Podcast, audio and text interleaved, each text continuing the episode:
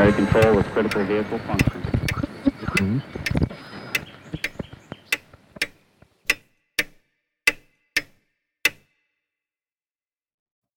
Herzlich willkommen zur elften Episode von Zukunft denken. Bevor wir zum Thema kommen, vielleicht nochmal ein Hinweis zur Webseite des Podcasts. Es gibt auf dieser Webseite die Kurzinformationen zur jeden Episode. Es gibt dort vor allen Dingen aber auch die Referenzen, die Bücher, die Links, Hinweise, wo Sie weitere Informationen zum Thema bekommen können, beziehungsweise auch von wo ich die Themen aufbereitet habe, die einer Episode jeweils zugrunde liegen. Und noch ein weiterer Hinweis, Sie können diese Episoden auf der Webseite mit dem eingebauten Player anhören. Aber viel bequemer ist es natürlich, wenn Sie sich einen Podcast-Player Ihres Vertrauens herunterladen, zum Beispiel Castro auf iOS oder die Podcast-App von Apple oder eine der zahlreichen Anwendungen, die es für andere Mobiltelefone beziehungsweise für Desktop-Computer gibt. Suchen Sie einfach in dieser Anwendung nach Zukunft denken, beziehungsweise sollten Sie das nicht finden, gehen Sie auf die Webseite, dort gibt es einen Link, wo Sie die Feed-URL kopieren und in Ihren Podcast-Player einfügen können. Dann versäumen Sie keine Episode und können bequem auf Ihrem Gerät der Wahl hören. Was ist das Thema der heutigen Episode? Das Thema lautet Ethik und Wissenschaft oder warum wir Wissenschaft den Wissenschaftlern alleine nicht überlassen sollten. Das Thema mag auf den ersten Blick etwas langweilig klingen, aber ich glaube, wir werden nach dem Podcast sehen, dass es ein Thema ist, in dem wir uns gerade als Gesellschaft, als Bürger besonders einbringen sollten. Innerhalb der Wissenschaft gibt es sogar fallweise Personen, die der Meinung sind, dass es eigentlich ein überflüssiges Thema ist, also dass wir hier eigentlich eine überflüssige Episode produzieren oder dass Sie sich eine überflüssige Episode anhören, denn Wissenschaft ist Erkenntnisgewinn und Ethik kommt bestenfalls mit der Anwendung und das ist nun nicht die Aufgabe der Wissenschaftler. Aber es gibt natürlich auch Wissenschaftler, die der Meinung sind, dass Philosophie ohne diese eine recht überflüssige Tätigkeit vielleicht eine Zeitverschwendung wäre, nicht? Denn auch ein Vogel hört nicht einem Ornithologen zu, um zu verstehen, wie er fliegen soll. Ich glaube, es ist offensichtlich, dass ich diese Ansicht nicht teile, denn sonst wäre es tatsächlich überflüssig, sie mit dieser Episode zu langweilen. Erinnern wir uns vielleicht an die Episoden 4 und 5 zurück. Was will Wissenschaft oder was möchte Technik? Und eines der bestimmenden Themen, das in diesen Episoden behandelt wurde, war, dass Technologie oder Erkenntnis sehr häufig schon eine bestimmte Verwendung nahelegt oder zu einer bestimmten Verwendung tendiert und daher häufig eben nicht neutral ist. Das heißt, schon die Ethik nicht erst in der Anwendung zu finden ist, sondern oftmals schon bei der Formulierung der Forschungsfrage oder bei der Forschung auftaucht. Damit vielleicht einmal vorweg noch etwas provokante Thesen. Die eine geht auf ein Zitat von Nassim Taleb zurück, der sagt, die Menschen neigen dazu, Wissenschaft und Wissenschaftler zu verwechseln. Und Wissenschaft ist großartig, aber einzelne Wissenschaftler sind gefährlich. Was meint er damit? Ich glaube, es wird am Ende der Episode deutlich klarer sein. Noch der zweite Punkt, den ich versuche mit dieser Episode zumindest ansatzweise zu begründen, ist, ich bin der Ansicht, und das ist ein sehr bestimmendes Thema auch für die gesamte Serie an Podcast, wir dürfen Wissenschaft als Gesellschaft keinesfalls den Wissenschaftlern alleine überlassen.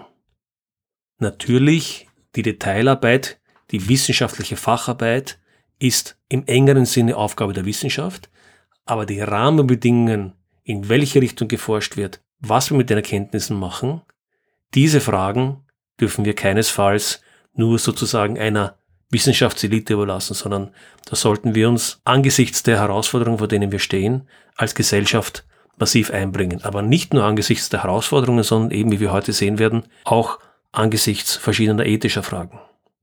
Warum ist das so? Nun, ethische Entscheidungen von wissenschaftlichen Erkenntnissen etwa können sehr weitreichend sein und sollten daher letztlich von der gesamten Gesellschaft getragen werden und nicht nur von einzelnen Experten bestimmt oder entschieden werden. Und wir dürfen auch nicht vergessen, Wissenschaft ist ja keine Tätigkeit, die sich in einem kurzfristigen Sinne selbst finanziert, sondern Wissenschaft ist entweder durch Steuermittel oder sie ist Teil von kommerzieller Forschung. Das heißt ganz besonders bei Fragen, die die Richtung der Forschungsförderung oder auch dann die Anwendung der Kenntnisse betrifft, gibt es häufig sehr komplexe ethische Erwägungen. Etwa zwischen unterschiedlichen Technologien, die dasselbe Ziel erreichen wollen, aber dies mit unterschiedlichen Mitteln anstreben. Oder zwischen den Zeiten. Beispielsweise kann es Technologien geben, die für uns heute sehr nützlich sind, die aber andere Generationen, also sprich Generationen der Zukunft, sehr stark belasten. Denken wir an die flüssigen Kohlenwasserstoffe, die wir in unseren Autos und Flugzeugen verbrauchen. Aber auch Anwendungsgebiete, die zwischen unterschiedlichen Nationen oder Interessensgruppen zu unterschiedlichen Ergebnissen führen können. Aber ein weiterer Punkt, und damit kommen wir schon auf das erste Zitat von Nassim Taleb zurück. Vergessen wir nicht, Forscher sind fasziniert von den Themenbereichen, in dem sie arbeiten, und das führt dazu, dass manche schlicht auch den Überblick darüber verlieren, was eine Erkenntnis, die für sie unglaublich faszinierend ist, vielleicht in einem größeren Rahmen oder im Kontext mit anderen Dingen bedeutet. Das heißt, hier ein Blick auf die Finger kann keinesfalls schaden.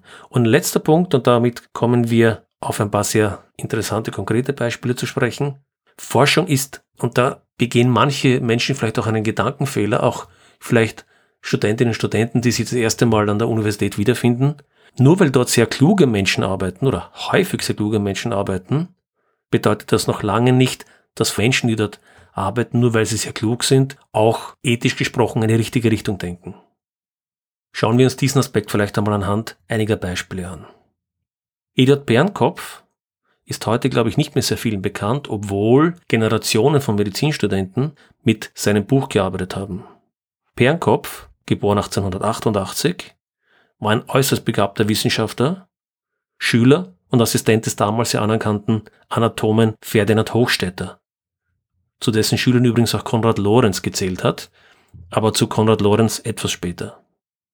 Und jetzt komme ich zu dem Buch, das ich gerade erwähnt habe. Schon als Assistent von Hochstetter beginnt Bernkopf mit der Arbeit an einem anatomischen Atlas, also einem Lehrbuch. Und dieser Atlas gilt, ziemlich unbestritten bis in die heutige Zeit, als Meisterwerk. Und zwar hauptsächlich wegen der hohen Qualität seiner Abbildungen.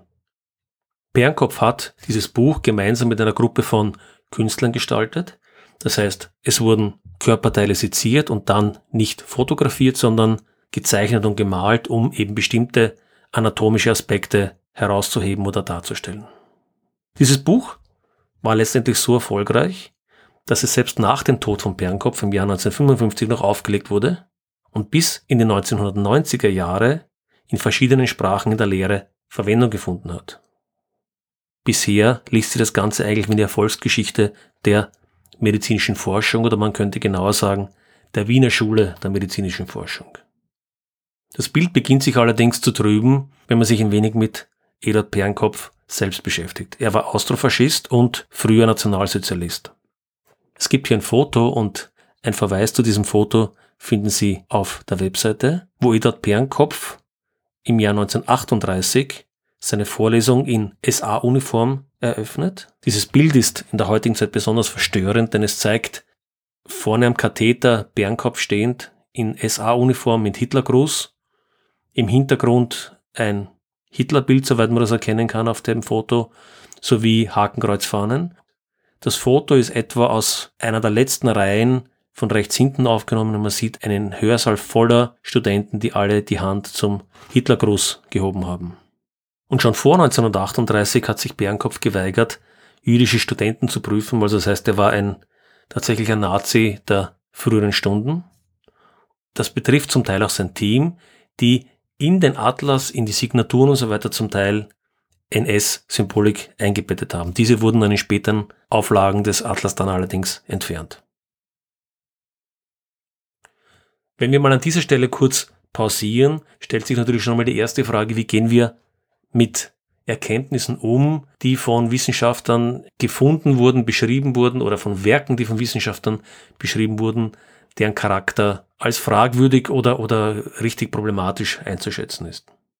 Das für sich genommen ist schon keine einfache Entscheidung, aber die ganze Geschichte um Edard Pernkopf wird noch schwerer zu schlucken, sagen wir das einmal so. Man sollte vielleicht wissen, dass zu Beginn des 20. Jahrhunderts und zum Teil auch noch bis ins 20. Jahrhundert hinein es gar nicht so leicht war für Anatomen zu Leichen zu kommen, um ihre anatomischen Studien zu machen. Und das ist eine ganz ja, faszinierende Seitengeschichte eigentlich, die Mary Roach in ihrem wunderbaren Buch Stiff behandelt.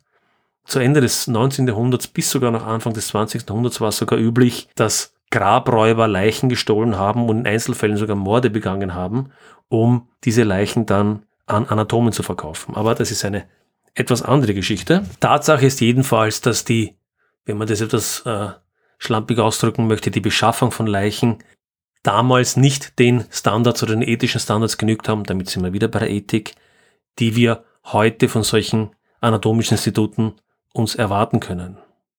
Nun wird in der historischen Beschäftigung mit Bärenkopf auch klar, dass viele der Leichen, die das Anatomische Institut damals zur Verfügung gestellt bekommen hat, Opfer der NS-Diktatur waren.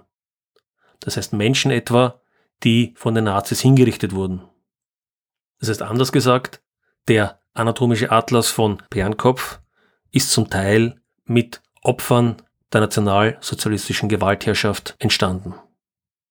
Bleibt natürlich die Frage offen, die ich an der Stelle nicht abschließend beurteilen kann, sondern wo ich einfach zum Nachdenken anregen möchte, wie wir mit einem wissenschaftlichen Werk als Gesellschaft umgehen, das unter fragwürdigen ethischen, moralischen Rahmenbedingungen entstanden ist. Im Falle des Pernkopfatlas wurde er dann eben bis in 1990er Jahre verwendet, dann aber nicht mehr aufgelegt. Nun könnte man sich vielleicht einfach machen und sagen, der Pernkopfatlas war das Ergebnis einer Forschung im Rahmen einer Diktatur und das ist etwas, was uns zum Glück heute jedenfalls im Westen nicht bedroht. Wir müssen aber zur Kenntnis nehmen, dass derartige Entgleisungen in der Forschung keine Einzelfälle sind und auch nicht nur auf Diktaturen beschränkt. Zwischen 1932 und 1972 wurde vom Gesundheitsministerium der USA die sogenannte Tuskegee-Studie durchgeführt. Ziel dieser Forschung war es, und soweit hört es sich wie normale medizinische Forschung an, den Verlauf der Syphiliskrankheit oder der Syphiliserkrankung zu untersuchen. In diese Studie wurden in den Südstaaten der USA mehrere hundert Afroamerikaner aufgenommen, die an Syphilis erkrankt waren. Es handelt sich um rund 200 Personen. Und an dieser Stelle endet auch schon all das, was man als normale medizinische Forschung unter vernünftigen ethischen Rahmenbedingungen bezeichnen könnte. Denn diesen Patienten wurde weder gesagt, dass sie an Syphilis erkrankt wären, noch dass diese Krankheit ansteckend ist. In späteren Zeiten der Studie wurde noch Penicillin verwehrt. Das heißt, wir hatten es mit Personen zu tun, die an Syphilis erkrankt waren, denen man diese Erkrankung nicht mitgeteilt hat, man sie aber weiter in der Studie behalten hat, um zu sehen, wie sie diese Krankheit entwickelt und ihnen ein bekannt heilsames Mittel, nämlich Penicillin, vorenthalten hat. Warum? Um die Entwicklung der Krankheit auch bis zum Tod der Patienten zu untersuchen. Ich glaube, die Verwerflichkeit dieses Projektes muss nicht weiter betont werden.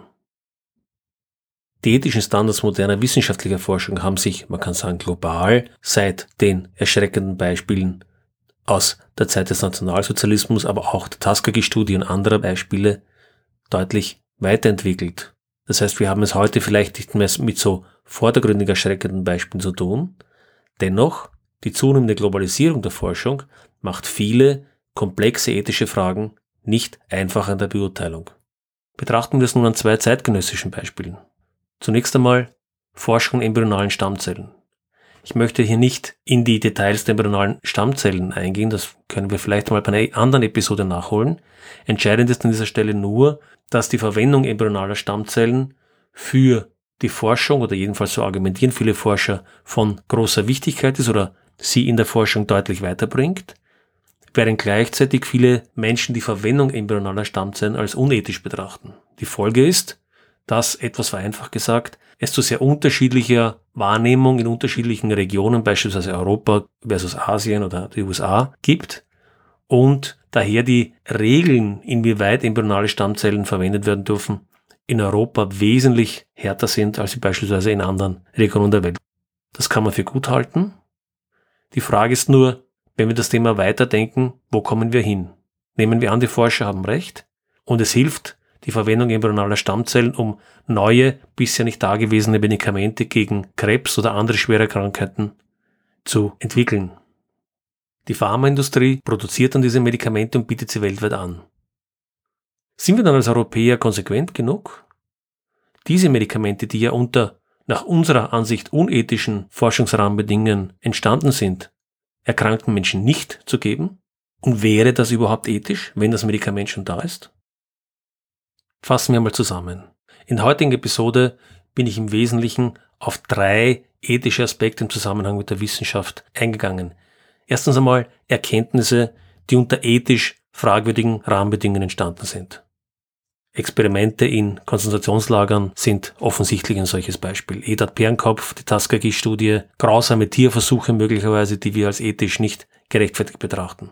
Wie gehen wir mit derartigen Erkenntnissen um? Das ist die eine Sache. Die andere Sache ist, wie kommen wir zu einem gesellschaftlichen und idealerweise zu einem globalen Verständnis, unter welchen ethischen Rahmenbedingungen wir Forschung zulassen wollen. Wie gesagt, an der Stelle wieder eine Entscheidung, die Wissenschaftler nicht alleine treffen sollten sondern die Gesellschaft ein Wort mitzureden hat. Ein zweiter Aspekt, den ich ansatzweise gesprochen habe, war, wie gehen wir mit Wissenschaftlern um, die fragwürdige politische oder ethische Ideen haben. Hier gibt es eine Unzahl an Beispielen. Martin Heidegger etwa, der Philosoph, tritt 1933 der NSDAP bei und implementiert nationalsozialistisches Gedankengut aktiv an der Universität Freiburg, wo er Rektor war. Und diese Zeit hat für mich überhaupt einige sehr bemerkenswerte Personen hervorgebracht oder für mich auch persönlich zu sehr bemerkenswerten Erkenntnissen geführt. Im Besonderen vor vielen Jahren, wie ich das Buch von Armin Herrmann, Die Jahrhundertwissenschaft, Werner Heisenberg und die Geschichte der Atomphysik gelesen habe. Herrmann beschreibt hier etwa die beiden Physiker Johannes Stark und Philipp Lennart, beides hochkarätige deutsche Physiker. Johannes Stark hat den Nobelpreis 1919 bekommen und Philipp Lennart 1905. Bemerkenswert an beiden ist allerdings, dass sie sich als Nazi-Agitatoren und Gegner sogenannter jüdischer Physik aufgespielt haben. Zitat aus dem Buch von Armin Herrmann. Nach dem Ende des Krieges verlagert sich Lennarts Hass auf die Juden. Schon seit Ende 1919 fühlte sich Adolf Hitler dankbar verbunden, weil dieser ihn über deren Grundschädlichkeit aufgeklärt hatte. Auch hier waren wissenschaftliche Auseinandersetzungen, nämlich die mit Albert Einstein über die allgemeine Relativitätstheorie, die Wurzeln des Ressentiments. Weil die Kollegen nicht mehr von Lennarts Arbeiten sprachen, sondern nur noch von Einsteins Lichtquanten, Einsteins Energie-Masse-Äquivalenz und Einsteins Relativitätstheorie, musste es sich um typisch jüdisches Blendwerk handeln. Zitat Ende. Nach Lennart war also für derartige Lehren jüdischer Wissenschaftler, für derartige unter Anführungszeichen jüdische Physik kein Platz mehr in der deutschen Physik. Johannes Stark wiederum stellte sich Adolf Hitler zur Verfügung. Zitat Als die Nationalsozialistische Partei zum Entscheidungskampf um die Macht antrat, da schloss ich die Türe meines physikalischen Laboratoriums und trat ein in die Reihe der Kämpfer hinter Adolf Hitler. Johannes Stark und Philipp Lennart, beides Nobelpreisträger, beides das, was man landläufig als wissenschaftliche Elite bezeichnen würde. Und wenn wir schon beim Nobelpreis sind, geht man die Liste der Nobelpreisträger durch, so stoßen einem eine ganze Reihe von Nobelpreisträgern auf, die Gedanken gewälzt haben und Aussagen getroffen haben, die einem Spitzenforscher schlicht nicht würdig sind. Was ich gemeint habe, wie ich diese Episode über Leonard und Stark das erste Mal gelesen habe, ist mir wirklich klar geworden, vielleicht zum ersten Mal klar geworden, dass geistige Spitzenleistungen in einem bestimmten Bereich, wie der Physik oder der Philosophie oder der Chemie oder irgendeiner anderen Forschungsdisziplin, nichts mit der ethisch-moralischen Qualität eines Menschen zu tun haben muss. Das heißt, ein Eliteforscher muss, etwas plakativ gesagt, noch längst kein guter Mensch sein.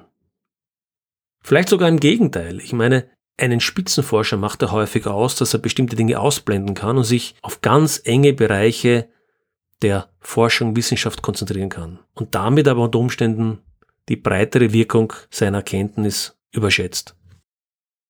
So diese ersten beiden Themen waren also ethische Themen, die noch nicht ursächlich mit der Anwendung zu tun haben. Und das dritte Thema ist dann letztendlich die Frage, wie wir zur wissenschaftlichen Erkenntnis und deren Anwendung stehen. Auch hier gibt es zahllose Beispiele. Denken wir an Fritz Haber, Fritz Haber einer der bedeutendsten Chemiker des beginnenden 20. Jahrhunderts.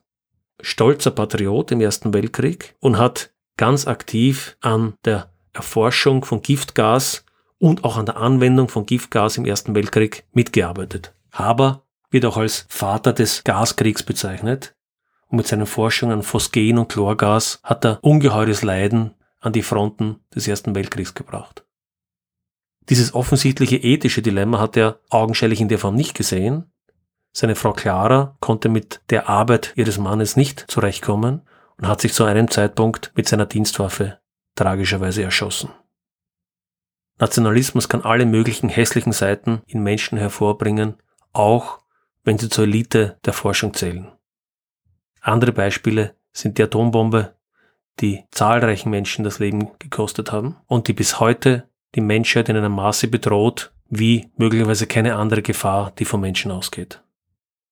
Aber auch im Bereich der Medizin gibt es weitere Themen, wo wir uns als Gesellschaft viel zu wenig einbringen. Denken wir die Pharmaforschung. Hier gibt es eine ganz akute Krise im Bereich der Infektionskrankheiten. Unter anderem auch darum, weil viel zu wenige neue Antibiotika entwickelt werden. Warum ist das so?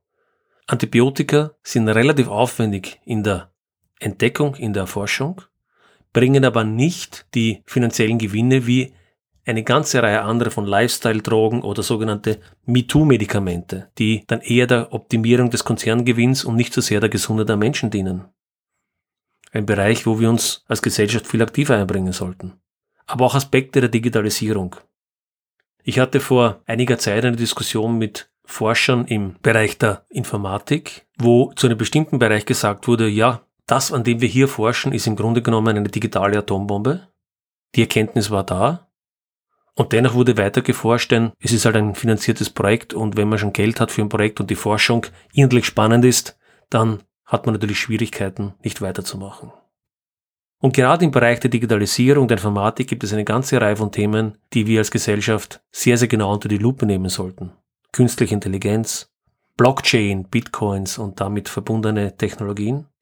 Das, was Shoshana Zuboff als Überwachungskapitalismus bezeichnet, nämlich Geschäftsmodelle von Internetunternehmen, die auf der Überwachung und dem Verkauf persönlicher, privater Daten begründet sind. Aber auch Dinge wie autonome Waffensysteme. Und damit sind wir am Ende angelangt. Und ich greife noch einmal das Zitat von Nassim Taleb auf. Wissenschaft ist großartig, einzelne Wissenschaftler sind gefährlich. Das war der Grund für meinen Ausritt, wenn man so möchte, Richtung Bärenkopf und anderen. Als Gesellschaft sollten wir uns keinesfalls auf eine Expertokratie oder ähnliches verlassen, die vielleicht ethische oder moralische Regeln definiert, wie sie selbst Wissenschaft betreiben, sondern das ist etwas, wo wir sehr aktiv im Sinne einer positiven Zukunft mitarbeiten sollten. Zahlreiche andere Fragen im Kontext der Ethik, etwa grundlegende philosophische Fragen, habe ich heute bewusst nicht angesprochen, die hebe ich mir für eine weitere Episode auf. Damit bedanke ich mich heute wieder für Ihre Aufmerksamkeit, hoffe, dass das Thema interessant war.